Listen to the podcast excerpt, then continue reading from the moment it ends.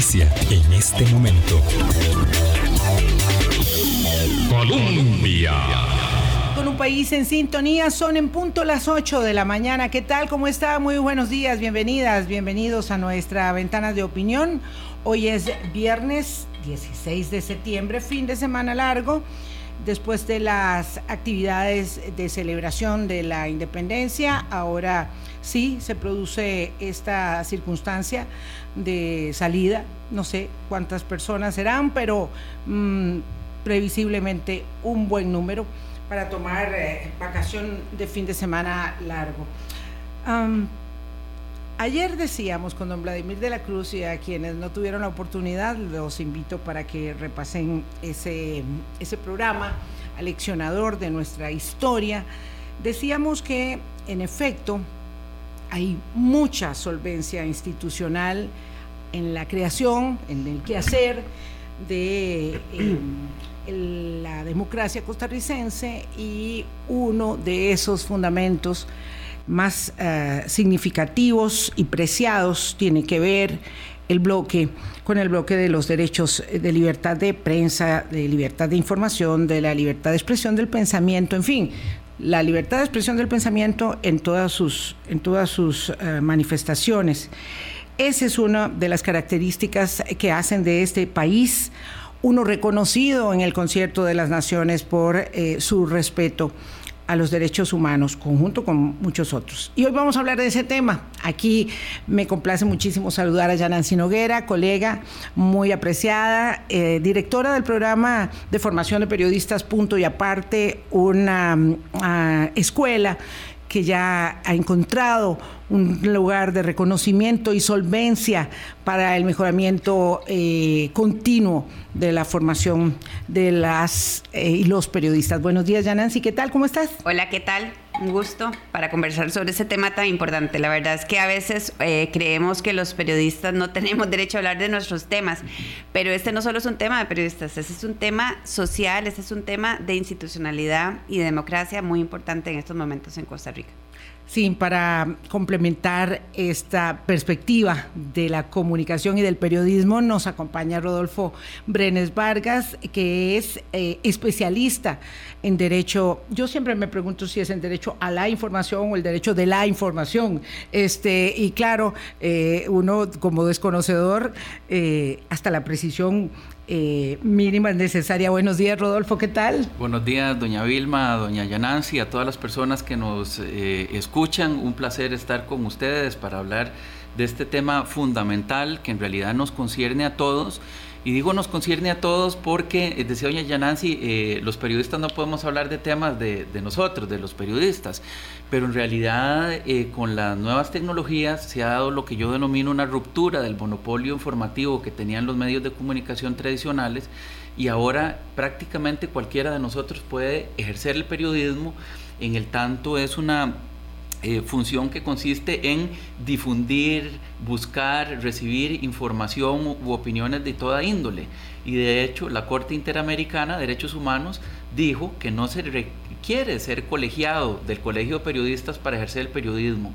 Entonces, vivimos en un entorno donde todos podemos ser considerados periodistas y en realidad la libertad de expresión nos concierne a todos, en tanto individuos y en tanto sociedad. Y eso pues muy contento que me haya invitado para hablar de eso con, usted y con doña Yana. Muy interesante. Bueno, ¿por qué estamos aquí? ¿Por qué tomamos un punto de partida como el que se produce la semana pasada con un fallo de la Corte Interamericana de Derechos Humanos condenando al Estado costarricense por violación a la libertad de expresión del pensamiento y del ejercicio periodístico? Bueno, porque en el año 2005, estamos hablando 17 años atrás, eh, los colegas del diario La Nación, eh, em, Ronald Moya y Freddy Parrales, hicieron unas publicaciones relativas a un supuesto trasiego de licores. Voy a hacer esto lo más rápido que sea posible a un supuesto trasiego de licores en la zona sur del país en el que supuestamente estarían o habrían estado involucrados dos eh, representantes de las fuerzas del orden, es decir, dos policías.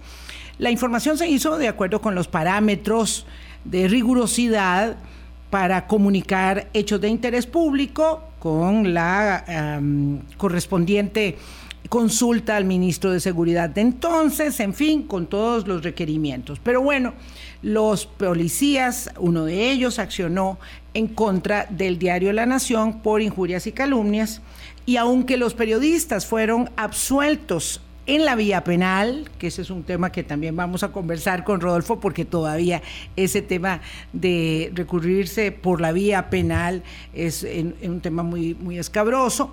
Aunque fueron absueltos en esa vía, en la vía civil, condenaron eh, a, los imputados y al periódico a un pago de una acción civil resarcitoria. Eh, independientemente del monto, el tema es que esta condena, el diario La Nación no la dejó ahí. Aunque se confirmó en la sala tercera penal, la eh, condena fue recurrida internacionalmente. Eso pasa eh, obviamente en el Estado de Derecho nuestro. Se agota la vía local y se puede acceder a la vía internacional. Fue a la Comisión Interamericana de Derechos Humanos que a su vez, em, luego de ratificar que tenían razón los periodistas y el diario, em, elevó el caso a la Corte Interamericana de Derechos Humanos. Estamos hablando dos años atrás y la Corte Interamericana dijo, sí, tiene razón, el diario, los periodistas y el Estado costarricense resulta ser condenado a pagar eh, los prejuicios que hayan derivado de esta circunstancia. Este es, digamos, grosso modo, el caso. ¿Por qué tiene tanta pertinencia en este momento, Yanansi? Eh, ¿Por qué debemos señalar algo que sucedió en el 2005 como un hecho relevante hoy para la observancia de los derechos del ejercicio de expresión del pensamiento? Es, es, muy importante porque, por varias razones. Una, porque en este caso la, la Corte confirma que el proceso periodístico fue correcto. Y hoy eh, más que nunca necesitamos que el proceso periodístico siempre sea correcto. O sea, que los periodistas buscando información accedamos a todas las fuentes posibles respecto a esa información y nosotros eh, generamos un contenido que incorpora todas esas opiniones. Eso es, digamos, como muy en resumen, el debido proceso. Eso, lo que la Corte dice es, sí se hizo en este caso. Entonces es reiterar la relevancia que tiene hacer ese proceso para que realmente nuestro trabajo periodístico esté blindado. Lo otro que además señaló es, a ver, como que lo, usted dice que en la vía penal no tiene, no hay nada, pero en la vía civil sí, que usted tiene que resarcir porque usted le hizo un daño a esa persona. Entonces, si nosotros estuviéramos siempre sujetos a, a una demanda civil económica, probablemente los periodistas no haríamos nada. Entonces, el, porque no tenemos dinero, digamos, para pagar, para pagar todo lo que nos podrían demandar por lo que la gente cree que nosotros decimos que es injurioso o calumnioso. Entonces, el tema de no sentirme censurado, no tengo por qué sentirme censurado yo porque alguien me amenace que me va a denunciar y que al final un tribunal en efecto le dé esa, digamos, ese beneficio económico a esa persona. Y, yo diría que lo tercero que es muy importante eh, y es lo que esta sentencia confirma, que es una cosa muy vieja que en Estados Unidos se resolvió en los años 60 del siglo pasado, aquí lo acabamos de resolver con este fallo de la Corte, es que si nosotros como periodistas no actuamos con mala fe, si lo que hacemos son preguntas, las preguntas que hay que hacer, si lo que buscamos son la información que hay que buscar y la gente, las fuentes, tenemos acceso a esa información, eso es lo que tenemos que decir. Porque si nosotros tenemos que ser un juez para probar que las cosas son reales, tenemos que ser un auditor para confirmar que los datos son los que son, no publicamos. Y de eso no se trata el periodismo, se trata de que la información fluya para que la sociedad con esa información vaya actuando y tomando decisiones. Entonces, a veces nos podemos equivocar si hicimos las cosas bien. Y de alguna forma esto es lo que este fallo también ayuda a confirmar, que ese es otro gran tema.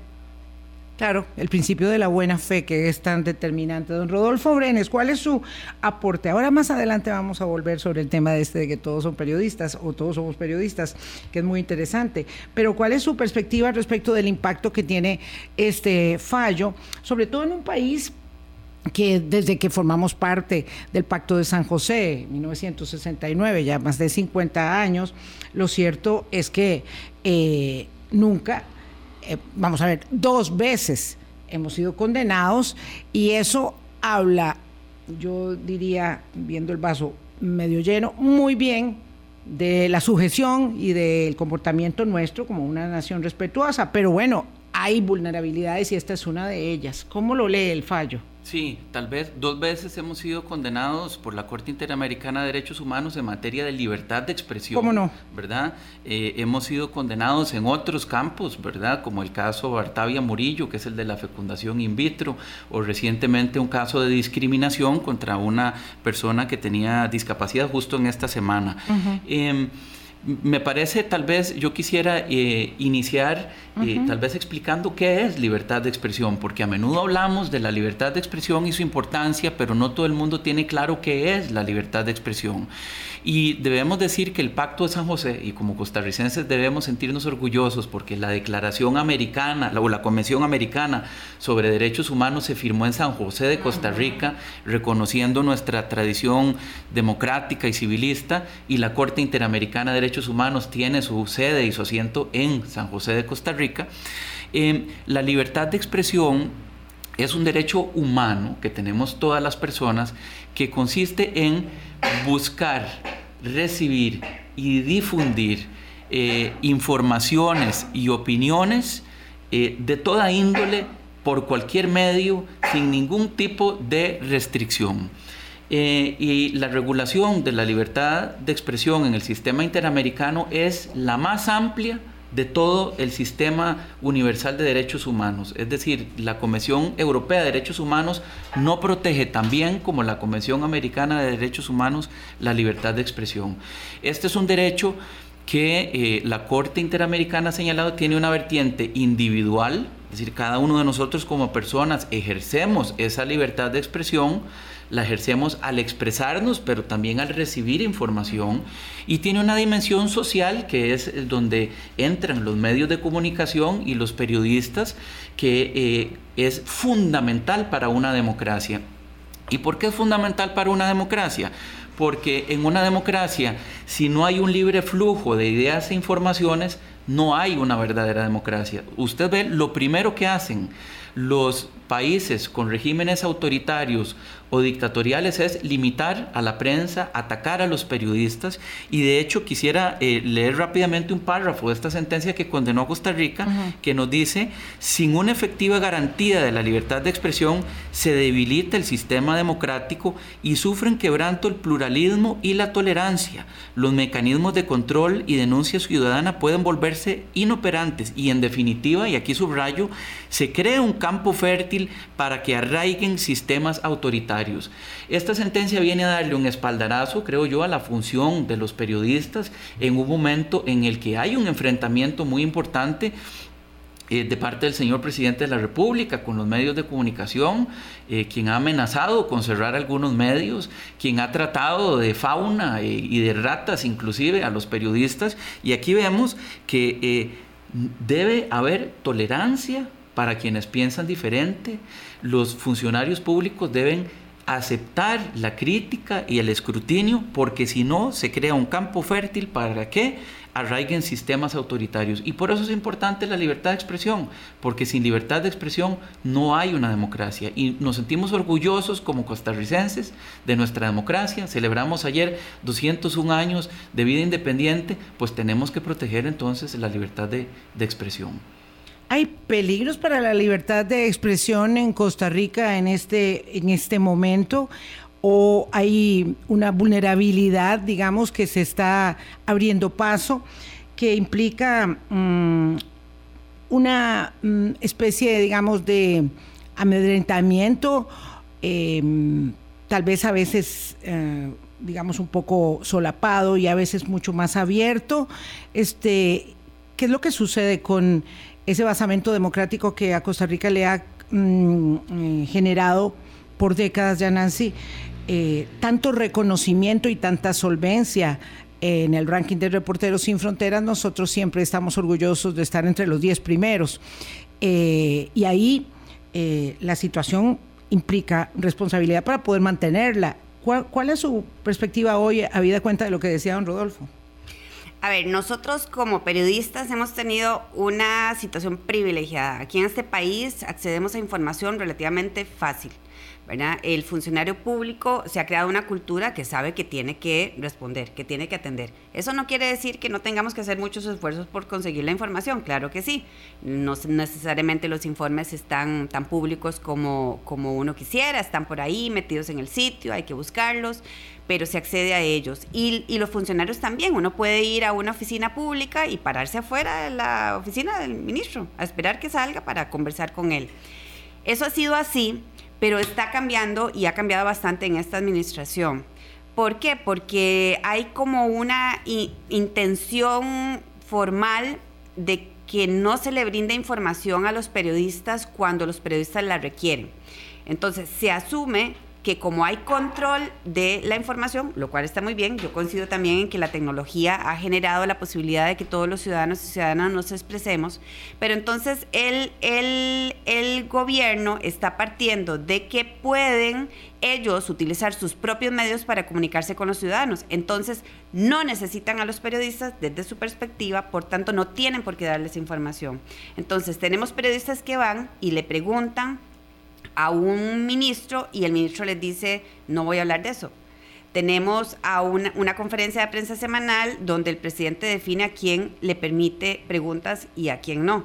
¿verdad? Entonces, cuando se limita el acceso a la información y el acceso a la información, ¿qué es lo que pasa? Se está debilitando el proceso de la debida, digamos, del debido proceso de obtención de información. Y eso es súper grave, porque si los periodistas no hacen bien su trabajo porque no tienen acceso a la información, entonces la información que se produce podría tener mayores faltas y errores para efectos de la ciudadanía. Y el otro elemento que creo que es muy importante y, lo, y el fallo de la Corte señala eso, es que ningún periodista debería sentirse censurado. Y aquí, en este momento, hay censura. Hay colegas que tienen instrucciones claras de parte de los dueños de los medios de no referirse a ciertos temas. Y hay periodistas que les da miedo preguntar porque no quieren verse sujetos a un escándalo televisado, además, que le genera el presidente o ministro. Entonces, eso es otra cosa que es muy preocupante y son dos cosas muy digamos, peligrosas, que muy puntuales, parecieran muy sencillas, pero no lo son, que están ocurriendo. Periodistas que no tienen toda la información porque los funcionarios no quieren dar la información y este, periodistas que se sienten censurados porque hay formas directas e indirectas de coerción eh, hacia, hacia ellos y hacia los medios y sus contenidos. Don Rodolfo Brenes, em, hay muchos mecanismos, como está planteando doña Yanansi, de, mm, digamos, de censura o de mm, generar una autocensura virtud a una posible represalia, que no tiene que ver necesariamente con una demanda. Aquí se produjo una demanda en el caso de Mauricio Herrera también, que es el otro que hace referencia eh, a una condena por libertad de expresión o por vulneración de la libertad de expresión en Costa Rica, había habido una demanda también. Pero los mecanismos de censura son más sutiles y aunque la vida eh, social está muy judicializada, no necesariamente se tiene que recurrir al bloque de legalidad para amedrentar. Entonces ahora tenemos mm, circunstancias más complejas. Sí, correcto. De hecho, ese es uno de los aspectos que son muy interesantes de la regulación de la libertad de expresión en la Convención Americana y es que expresamente establece que la libertad se puede atacar por vías directas, como puede ser una demanda, o por vías indirectas. Las vías indirectas pueden ser controles administrativos exagerados, por ejemplo, sobre el uso de las frecuencias eh, de radio o televisión, eh, controles sobre el papel. Hemos visto países donde eh, periódicos han estado a punto de no poder publicar, como en Nicaragua, porque no tenían papel. El uso de la publicidad estatal como un mecanismo para afectar las finanzas de los medios de comunicación, eso ya se dio aquí en un caso, eh, fue condenado el Banco Nacional de Costa Rica por limitar la, publicidad eh, que le pagaban a un periódico nacional porque el periódico estaba dando informaciones que no eran de su agrado Eh, pero también el discurso de los políticos puede provocar un efecto de autocensura, como mencionaba doña Yanansi, es lo que la Corte Suprema de los Estados Unidos denomina el chilling effect o un efecto atemorizador que se produce en las personas, donde yo me autolimito en el ejercicio de la libertad de expresión. La Corte Interamericana analizó casos en Venezuela, donde Hugo Chávez incitaba, ¿verdad?, con un discurso violento a atacar a los periodistas eh, eh, y eso se tradujo en ataques puntuales. Y la Corte Interamericana señaló que ese tipo de discursos de odio, ¿verdad?, eh, son mecanismos indirectos de ataque a la libertad de expresión y que producen autocensura. Eh, quisiera nada más terminar esta intervención eh, respondiendo a su pregunta. ¿Está en peligro la libertad de expresión en Costa Rica? Bueno, Costa Rica es un país donde tenemos un amplio régimen de libertad si nos vemos a nivel mundial. Y en efecto, Reporteros Sin Fronteras nos califica siempre como uno de los 10 países donde hay mayor libertad. Pero aquí yo quisiera recordar unas palabras que se le atribuyen a Benjamin Franklin, uno de los padres fundadores de Estados Unidos, que durante el Congreso Constitucional estaban reunidos los Founding Fathers, los padres fundadores de Estados Unidos, y dicen que salió Benjamin Franklin de una de las reuniones y le preguntaron, eh, doctor, ¿qué tenemos? ¿Una república o una, o una monarquía? Y él respondió, una república si ustedes pueden mantenerla. Y ese es el reto que tenemos como costarricenses. Tenemos una democracia que es una democracia con una institucionalidad sólida, pero tenemos que defenderla y mantenerla, porque la democracia es un sistema que se puede erosionar. Y ya hemos visto en otros sistemas cómo regímenes eh, electos popularmente van erosionando progresivamente elementos fundamentales de una democracia, como resulta ser en este caso la libertad de expresión. Entonces, tenemos una democracia, pero tenemos el deber de defenderla. 8.21 de la mañana, vamos a hacer una pausa y regresamos. El entorno, el barrio, no está bien para nada en términos eh, de libertades de expresión del pensamiento y eso hace que nuestra obligación todavía, todavía sea mayor. Ya volvemos. Hablando claro. Colombia.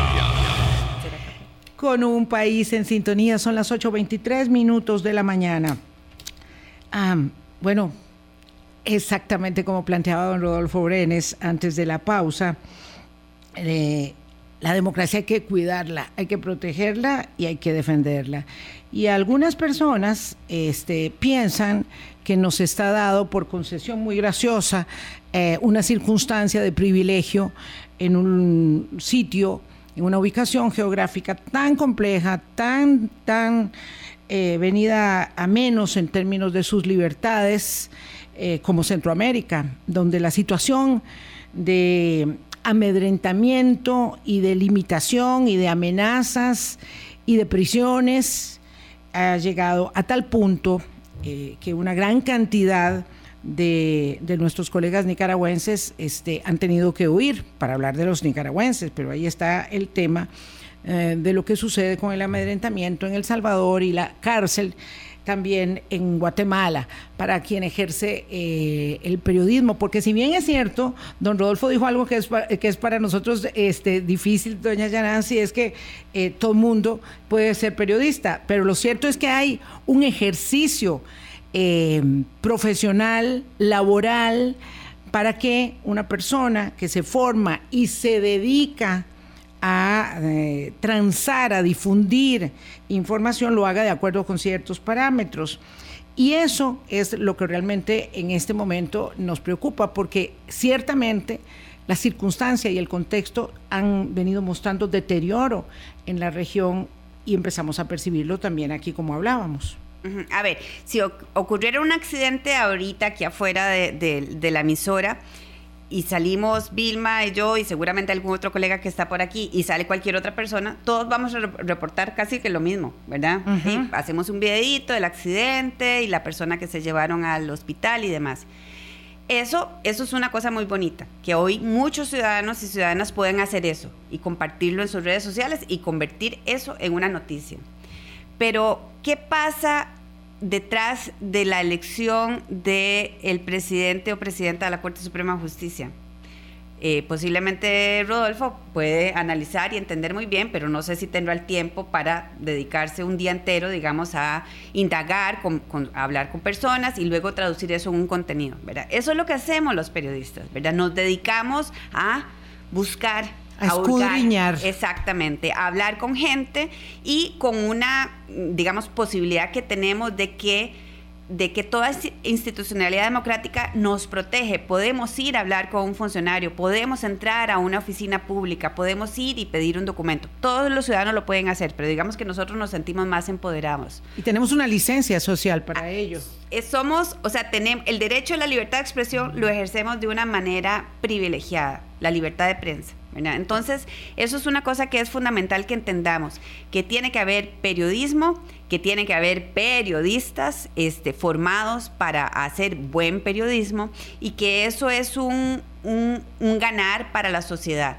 Porque si los funcionarios públicos creen que la única manera de informar es dar sus versiones de los hechos, entonces solamente vamos a tener las versiones oficiales de los hechos. Por ejemplo, eso es lo que hace Daniel Ortega hoy, ¿verdad? Los medios y él se dedican a hablar lo que él quiere decir. Y todos sabemos que lo que está pasando en Nicaragua no es lo que él dice, ni lo que dice tampoco su vicepresidenta. ¿Por qué, por qué él sacó y expulsó a todos los nicaragüenses periodistas de, su país? ¿O por qué tuvieron todos que huir con miedo a la persecución o a la cárcel? Porque tenía que lograr que hubiera un único mensaje. Eso es lo que han hecho los dictadores, por Dios, nada más hay que recordar la historia de la humanidad. Entonces, cualquier cosa que haga que el control de la información esté en manos de un funcionario público, por más que lo hayamos elegido eh, en las urnas, eso es sumamente peligroso. La prensa tiene que existir, se tiene que proteger, los periodistas tienen que estar bien formados, no sentir miedo y tienen que hacer su trabajo, porque esa es nuestra obligación con la sociedad. Un señor de los que insultan todos los días dice que eh, aquí estamos buscando eh, temas para aprovechar y despotricar y que eso no es un ejercicio de libertad de expresión. Don Rodolfo Brenes, ¿por qué hay que defender las libertades a tiempo. ¿Por qué esta defensa de la libertad del ejercicio del periodismo eh, que hacemos los periodistas, lo hacemos nosotros en primera línea, pero no es para nosotros, es para la sociedad en su conjunto. ¿Y por qué es tan determinante? Porque es el primer hilo que no se puede permitir soltar del andamiaje del tejido de la democracia. Sí, yo quisiera tal vez comenzar... Eh, señalando que nosotros no podemos ver las cosas desde posiciones maniqueas, es decir, donde todo es blanco o negro, unos somos los buenos y otros son los malos, unos son los corruptos y otros son los impolutos. Eh, esa es una primera cosa que se nos olvida porque aquí la gente se posiciona eh, en el debate público a partir de extremos y eso es totalmente inconveniente.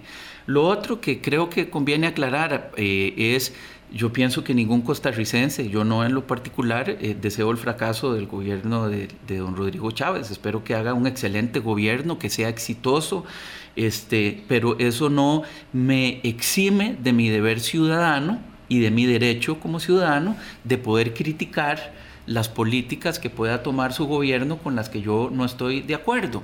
Y entonces, eh, la libertad de expresión tiene un elemento que es muy importante que se llama el pluralismo. ¿Qué quiere decir el pluralismo? Que en una democracia tiene que haber cabida para todas las ideas tiene que haber cabida para las personas que son de izquierda y para las personas que son de derecha, para las personas que están a favor de un gobierno y las que no están a favor de un gobierno, las que están a favor del Tratado de Libre Comercio y las que están en contra. Eso es la democracia. Y es un conjunto de, de fuerzas que no necesariamente van a estar de acuerdo, pero que tenemos que aprender a dialogar y a debatir para definir una ruta común hacia un destino que sea mejor para todos.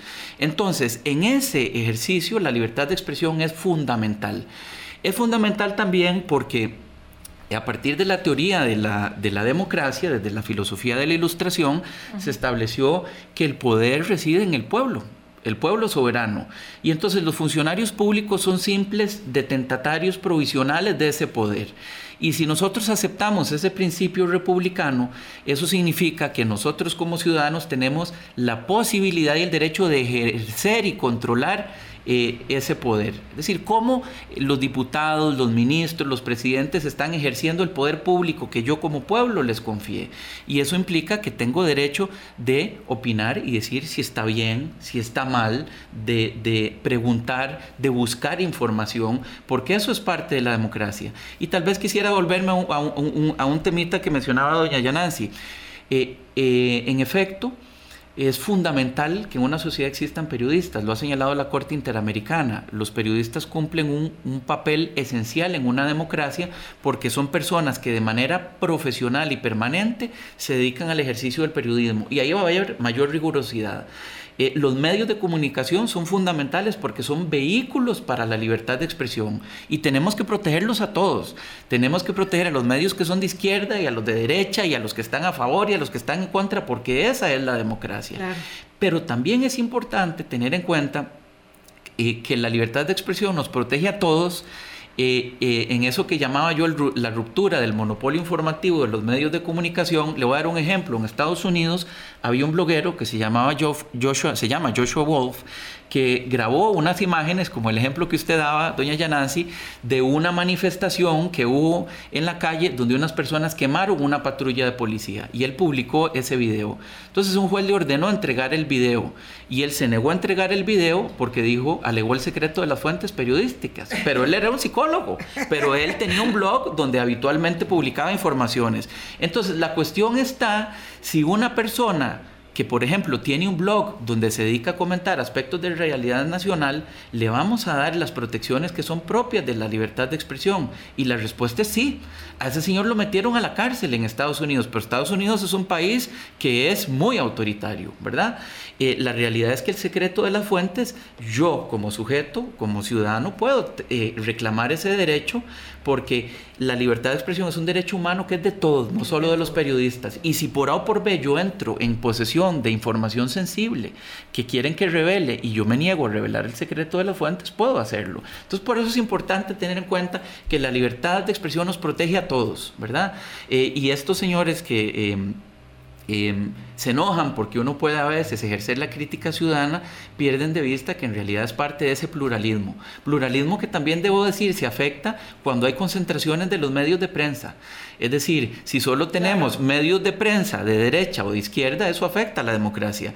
Lo vimos en Italia con Berlusconi. Berlusconi se convirtió en un magnate de medios, ¿verdad? Y eso afectaba el pluralismo informativo en Italia y eh, es, uno de los, de los mayores exponentes eh, del ejercicio de gobierno autocrático, populista, eh, y que ha hecho muchísimo, muchísimo, muchísimo daño a la sociedad a la sociedad italiana. Yo quiero hacer una pausa de una vez, son las 8.34, para venir sobre un punto. En los, en los tiempos de la desacreditación que vive el ejercicio periodístico, que se han agudizado mucho. Uno de los aspectos que pareciera ser eh, un gran descubrimiento es que los periodistas vivimos de salarios y que los medios de comunicación se alimentan de pautas. Y entonces eh, una manera de desacreditar el trabajo de la prensa es porque siempre, ¿verdad? El periodismo ha sido un servicio público en un negocio privado. Eh, en una empresa privada, por supuesto que también hay medios eh, estatales y gubernamentales, eh, pero lo cierto es que esa hoy se ha convertido en una herramienta de desacreditación más eh, y hace que personas que no conocen o no entienden la sensibilidad de las instituciones democráticas digan, no, es que mejor sirven ese programa, quítenlo o sea, yo, a mí sí me sorprende mucho eso, ¿verdad? Quiten ese programa, no es que yo no lo quiero escuchar y por tanto tengo la opción de escuchar otro programa con otra perspectiva, no, yo lo que quiero es que el programa desaparezca, porque pienso que eso contribuye eh, y no por el contrario, eh, afecta notoriamente el proceso de expresión de todas las ideas. Vamos a una pausa y regresamos. Colombia. con un país en sintonía. Son las 8.37 minutos de la mañana. Nos acompaña ya Nancy Noguera, que es directora del programa de formación de periodistas Punto y Aparte, y don Rodolfo Brenes Vargas, abogado, penalista y especialista en Derecho a la Información. Y bueno, nuestras reflexiones de este día vienen a propósito de una condena que recibió el Estado costarricense la semana pasada de la Corte Interamericana de Derechos Humanos. Claro que para recibir una condena de la Corte de Derechos Humanos en vulneración a la libertad de expresión hay que ser miembro de la Corte Interamericana de Derechos Humanos y hay que sujetarse al derecho internacional como lo hace Costa Rica, porque a Venezuela eh, pues cómo la van a, condenar porque renunció a ser parte de la corte, o a Nicaragua cómo lo van a condenar, ¿verdad? Simplemente hay que sujetarse y ese es el Estado de Derecho y es cuando aquí no alcanza la legislación nacional o se comete un error en términos de una sentencia, se puede acceder a un tribunal internacional, que era lo que decía don Rodolfo. En Estados Unidos no, porque Estados Unidos no forma parte de ninguna este, corte internacional ni de la Convención de los Derechos de los Niños siquiera. Entonces, claro, ahí pasan otras cosas. Eh, lo cierto es que volviendo al tema, ya Nancy, hablábamos del tema de pauta y salario y periodistas, ¿verdad? Eh, sujetos supuestamente al eh, control de la persona que paga la pauta.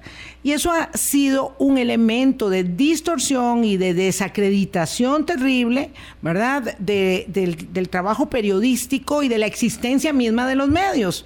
Ahora, ese es un punto. Y el otro, por supuesto, es la renovación de las frecuencias del espectro radioeléctrico, que para la radio y la televisión se van a dilucidar en dos años apenas. Eh, esto esto de qué lectura eh, puede nutrir a la audiencia, sobre todo a las personas que no logran entender cuál es la importancia de la existencia de variados espacios de expresión. A ver, sí, los medios en Costa Rica son mayoritariamente privados eh, y hay algunos de naturaleza pública. Eh, los periodistas decidimos dónde queremos trabajar, ah, por las razones que sea, porque necesitamos trabajar o porque nos sentimos identificados con un medio.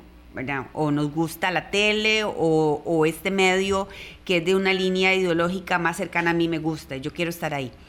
Pero cuando ya estamos en el medio, pues lo que hay que hacer es lo que hay que hacer, ¿verdad? Este, pues obviamente si ese medio no cubre temas de ambiente, pues yo no cubriré temas de ambiente, ¿verdad? O sea, hay, hay una lógica organizacional muy normal a cualquier actividad. La diferencia está en la manera en que el periodista produce el contenido. Digamos, si al final el periodista lo que hace es solamente decir lo que los dueños de ese medio quieren que se diga, pues ahí sí está mal la cosa, ¿verdad? O si se salta un montón de procesos y no consulta ciertas fuentes sobre ciertos temas porque en ese medio no les gustan esas fuentes, ¿verdad? Sí. Eso, eso está mal. Pero esa pluralidad tiene que existir para qué? Para que cualquier ciudadano pueda decir, ah, a mí me gusta ese medio, me gusta esa periodista, yo voy a seguir a ese medio, a ese periodista no lo voy a seguir y a ese medio no lo voy a seguir. Entonces cada quien escoge dónde quiere estar y qué quiere oír.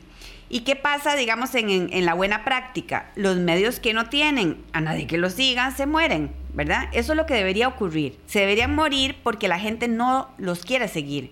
No se deben morir porque desde alguna parte de la esfera pública o privada alguien dice, mm, vamos a ahogarlo a ese medio, no le vamos a dar publicidad, vamos a complicarle un poco las señales para que no tengan buena transmisión, este, uy, vamos a hacer algo frente al edificio para que la gente no pueda llegar, no sé, o sea, pueden haber formas en que se quiera obstaculizar ese medio.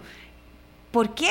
Si eso lo podemos hacer nosotros los ciudadanos, decidir si queremos o no queremos escuchar a Simple perillazo. Exactamente. Entonces esa es la riqueza de, de la pluralidad, esa es la riqueza del poder ciudadano y lo que debería existir es que el medio se las faje, vaya a buscar gente y que esos seguidores paguen por suscripción o porque contribuyen, porque creen en ese periodismo, que haya anunciantes que dicen, wow, la audiencia de ese medio yo la quiero, quiero llevar mi mensaje publicitario a esa audiencia, por tanto voy a buscar ese medio. Entonces, si un medio es fuerte, si un medio tiene seguidores, si un medio tiene audiencia, claro que el Estado tiene que pautar ahí, porque sus mensajes el mensaje de la Caja del Seguro Social sobre la salud debe estar en un medio que llegue a mucha gente. Esa es la lógica correcta. Pero ¿qué pasa si alguien desde el Estado dice, ah, es que a mí ese medio no me gusta? Entonces, aunque tenga mucha audiencia, yo no le voy a dar publicidad. Eso es una cosa, digamos, que no podemos permitir que ocurra, que institucionalmente debilita esa pluralidad que es la que estamos defendiendo, porque los ciudadanos somos los que tenemos que escoger como escogemos el voto, escogemos también a qué medios seguimos, a qué medios no. Incluso podemos criticar a los que no a lo que no nos gustan, está muy bien, pero ¿por qué tenemos que pedir que lo cierren, que ese periodista desaparezca, que lo echen? ¿Por qué? Tiene que existir toda esa riqueza de gente, de información bien producida y tiene que existir las opciones para que esos medios subsistan. Sí, lo, si lo merecen desde la perspectiva de los ciudadanos, no desde la perspectiva del poder ni, ninguna, digamos, lógica de control que pueda existir. Claro, porque en nuestra escuela, en nuestra formación, eh, se explica la existencia de un medio, de un programa, eh, por la credibilidad que logra por la solvencia que tiene para mantenerse al aire, para poder este, llegar a sus lectores, en fin, esa, esa es la lógica. A veces uno piensa que está hablando de cosas como un poco, un poco desfasadas o pasadas de moda, me pasa mucho cuando hablamos de institucionalidad democrática, don Rodolfo, pero quiero que elabore respecto de lo que decía ya Nancy. Sí, eh, tal vez que quisiera eh, ligar un poco también lo que usted decía de que los medios pertenecen a veces a eh, empresas privadas y que los periodistas ganan un salario y ligarlo con la sentencia de la Corte Interamericana. Primero, como decía doña Yanansi, esa es una realidad que no debe sorprender a nadie. Es decir, en prácticamente todo el mundo la mayoría de los medios de comunicación son empresas eh, que pertenecen a, grupos empresariales, inclusive grupos financieros, este, y eso no significa que vayan a responder a los intereses de sus dueños. Eh, aquí se habla de prensa vendida porque, bueno, es prensa privada. No, eh, las cosas no funcionan así y a nivel mundial la mayoría de los medios son empresas privadas que tienen que buscar cómo sobrevivir. Y los periodistas, evidentemente, son personas profesionales como cualquier otro que gana un salario. Y la sentencia de la Corte Interamericana es muy importante en este caso porque viene a señalar el peligro, el enorme peligro que significan las sanciones civiles para los medios y para el mismo periodista. De hecho, las sanciones civiles pueden tener un efecto atemorizador incluso mayor que eh, la sanción penal. ¿Por qué? Porque el periodista tiene que responder con su patrimonio. Y hay países donde les imponen condenas multimillonarias a los periodistas que prácticamente los dejan en la calle. Entonces, la, la Corte en su sentencia reitera una serie de principios, ¿verdad? La libertad de expresión es un derecho fundamental, no es absoluto, tiene que conciliarse con otros derechos de valor equivalente, como el derecho al honor, la prensa juega un rol fundamental, sobre todo transmitiendo informaciones de interés público, pero ojo, este eh, tenemos que tener cuidado a la hora de sancionar a un periodista que hace mal su trabajo. Y esta sentencia tiene eh, varios aspectos muy, muy importantes. Uno es que, como ya decía doña Yanansi, reconoce el derecho que tiene el periodista a equivocarse. Es decir, no se puede pretender que toda la información que se publique sea absolutamente cierta. No, lo que se le pide al periodista, eh, el periodista tiene una obligación de medios, no de resultado. ¿Qué quiere decir esto? Tiene que hacer bien su trabajo, debe consultar fuentes fidedignas, tiene que darle la oportunidad a la persona cuestionada de defenderse, lo que ustedes llaman el fairness. Em, e, e, esa es la obligación del periodista, una obligación de medios, pero si habiendo hecho ese trabajo resulta ser que lo que se publicó era incorrecto, bueno, el periodista no tiene por qué responder. Y este es el caso de Costa Rica. Se castigó a los periodistas, se les absolvió en lo penal, ¿verdad? Porque no hubo un dolo de dañar, pero se aplicó un, artículo del Código Civil y les dijo, bueno, ustedes tienen que responder porque actuaron con culpa y causaron un daño. Y la Corte lo que dice es, no, eh, el periodista responde si actúa de mala fe. Eh, ahí hay una jurisprudencia de la Corte Suprema de los Estados Unidos, que también mencionaba doña Yanansi, que es la sentencia del caso eh, New York Times versus Sullivan, que estableció lo que se llama como la, doctrina de la real malicia. Eh, donde se requiere para sancionar a un periodista, ellos dicen reckless disregard for the truth, que es un temerario desprecio por la verdad. Eh, más, yo no diría que la Corte absorbe esa doctrina, yo creo que todavía no, pero la Corte Interamericana sí le reconoce al periodista ese derecho a equivocarse, ¿verdad? Y, señala que el periodista solo puede ser sancionado si actúa de mala fe. Y eso es fundamental para evitar la autocensura, porque si yo como periodista sé que si me puedo equivocar me van a meter una sanción civil altísima, pucha, no publico si, si no hago auditorías y verifico y investigo. Bueno, eso. La otra cosa muy importante que creo que nadie ha señalado hasta el momento es que esta sentencia viene a proteger la libertad editorial de los medios de comunicación, porque eh, en Costa Rica los tribunales condenaron porque los periodistas utilizaron como fuente al ministro de Seguridad Pública y no a la oficina de prensa del Poder Judicial. Y la Corte lo que le dice a la Corte Interamericana, lo que dice es, no mire, ustedes como jueces no tienen que decirle al periodista qué fuente consultar. El periodista consultó una fuente oficial al ministro de Seguridad. El periodista cumplió con su trabajo. Un juez no le puede decir a ningún medio, ni a ningún periodista, ni a ningún director, usted puede publicar esta foto sí y esta foto no, este video sí y esta foto no. Y además, ¿quién garantiza que si hubiese eh, eh, consultado a la oficina de prensa del OIJ y no al ministro de Seguridad, el resultado hubiera sido diferente, informativamente hablando? ¿verdad? La, la, solvencia estaba dada porque el método se había hecho correctamente, pero bueno, entonces tendríamos que tener pues un policía encima viendo a ver cuál es la fuente y alguien que diga, esta es la fuente que se debe consultar. Correcto. Y la fuente, desde el uso del poder, soy yo nada más. Soy ah. yo, eso es, eso es un peligro. O, lo que pasó recientemente, eh, de que un, un, periodista trató de hablar con el vicepresidente y una persona de prensa dijo, no, usted no puede hablar con él. Y el vicepresidente estaba hablando. ¿Por qué alguien me tiene que decir, no, deje de hablar? Primero, ¿por qué alguien le tiene que decir a un funcionario público deje de hablar? ¿Y por qué alguien me tiene que decir a mí como periodista, no, no lo entrevista a él, búsqueme a mí? Ahí hay una doble vulneración, porque también está el derecho de la persona a expresar, el derecho del eh, ministro, el vicepresidente, a expresar sus ideas en una conversación con un periodista o donde quiera que la quiera expresar y por el otro lado la vulneración al, al trabajo periodístico. Quisiera terminar porque nos faltan cinco minutos con esta eh, elaboración.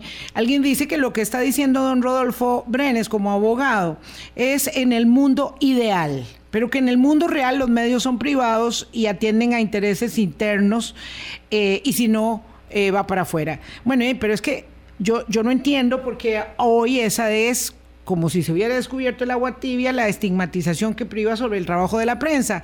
El New York Times, tanto que se ha hablado aquí de ese medio, eh, eh, acuñó una frase hace muchísimos años que decía, el buen periodismo vende. Claro, el tema es hacer las cosas bien, porque si usted pone un negocio y hace un mal alimento, pues yo no sé quién le va a comprar y por lo tanto no va a ganar y por lo tanto nosotros transamos con un bien muy delicado, ¿verdad? Este, que es la información pero la idea es hacerlo eh, atendiendo a parámetros de responsabilidad, ¿verdad? Eh, de ética para hacer las cosas lo mejor posible y entregar un producto periodístico que, que, va, que vale la pena, que merece la pena para obtener el respaldo de la audiencia, como dice muy bien aquí, querido amigo, este, y por tanto también la consideración del sostenimiento de ese, de, de, ese producto, de esa empresa. Eh, y no que se convierta ello en un eh, asunto de mm, premiar o castigar desde el punto de vista de la publicidad eh, eh, estatal, que ya es otro tema y que está también venido a menos, pero con eso me gustaría que hicieran cada uno un cierre de, un minuto y medio para terminar esta, esta conversación, ya. A ver, la reflexión es, los periodistas tenemos que seguir haciendo el trabajo, ¿verdad? Lo que la Corte confirmó es, usted busque las fuentes, usted confirme la información y usted publique. Ese es su trabajo. Si a los dos días resultó que una parte de la información que usted publicó era incorrecta, pues publique que eso estaba incorrecto y publique la nueva información. Y si dentro de un año vuelve a ocurrir algo relacionado con eso, pues haga también la corrección si usted considera que es oportuno. Pero no deje de publicar, porque si dejamos de publicar y esperamos a que nosotros seamos quienes tengamos que comprobar que todas las cosas sean verdaderas, no se publicaría nada. Y esa no es la dinámica que debe existir en una sociedad. Los medios están para estar publicando, informando continuamente, la ciudadanía recibiendo esa información y el paso del tiempo va permitiendo que las cosas evolucionen y los mismos periodistas y los mismos medios van reportando sobre esa evolución. De eso se trata el trabajo, de informar y hacerlo bien. Y del lado de donde está la información, obviamente la obligación de dar la información, porque es información pública, y también tener la, digamos, eh, epidermis eh, preparada para las críticas, para, para, los cuestionamientos, porque de eso se trata también la función pública. Esa es, esa es, digamos, una dinámica que tenemos que mantener, defender, porque si eso no opera así de los dos lados, entonces entramos en otro tipo de regímenes, eh, como los hemos visto eh, eh, en la historia, como los tenemos muy cerca, y sin duda ningún costarricense quiere eso. Sí, gracias, doña Vilma. tal vez hacer una aclaración importante, y es que la libertad de expresión comprende la difusión de hechos donde ahí sí eh, aplica esa verificación de, los hechos y, de las fuentes, pero también de ideas y de opiniones. Entonces es normal que los medios de comunicación y las personas que se expresan en los medios tengan una posición. Y de eso se trata el pluralismo, que hayan algunos medios que expresen ciertas ideas y ciertas posiciones y otros medios que expresen otras. Y entendamos todos que eso es parte de la democracia. No es que unos medios sean enemigos de la democracia y otros adalides de la democracia, no. La democracia se construye con el disenso, con la discusión, con el debate. Y esta sentencia viene a respaldar ese ejercicio democrático que se hace en gran medida a través de los medios de comunicación. Muchísimas gracias, don Rodolfo. Quiero terminar con las palabras del colega Darío Chinchilla, que dice que no es que nosotros los periodistas no queremos eh, someternos al escrutinio público, todo lo contrario, tenemos la obligación de ser transparentes eh, de cara a nuestra audiencia, tenemos que corregir nuestros errores, mejorar nuestro desempeño, yo estoy absolutamente de acuerdo con eso. Eh, y una cosa muy buena, dice él, es que tengamos crítica venida desde la ciudadanía el problema es cuando viene del Estado, especialmente desde la presidencia, y se constituye en una desacreditación inaceptable del trabajo. Y yo eh, creo que eh, es muy importante señalar esto que dice Darío de cara a eh, entender de qué va este juego de desacreditación permanente.